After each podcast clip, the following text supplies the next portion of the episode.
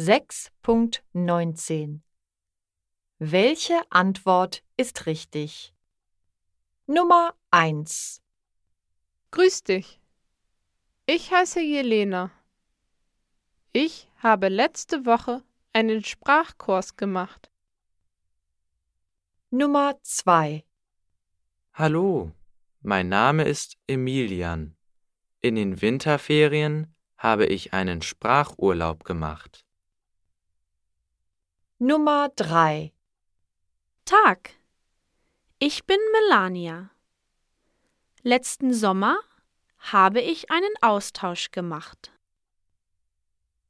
Nummer 4 Servus, ich heiße Christian. Letzten Herbst habe ich eine Klassenfahrt nach England gemacht.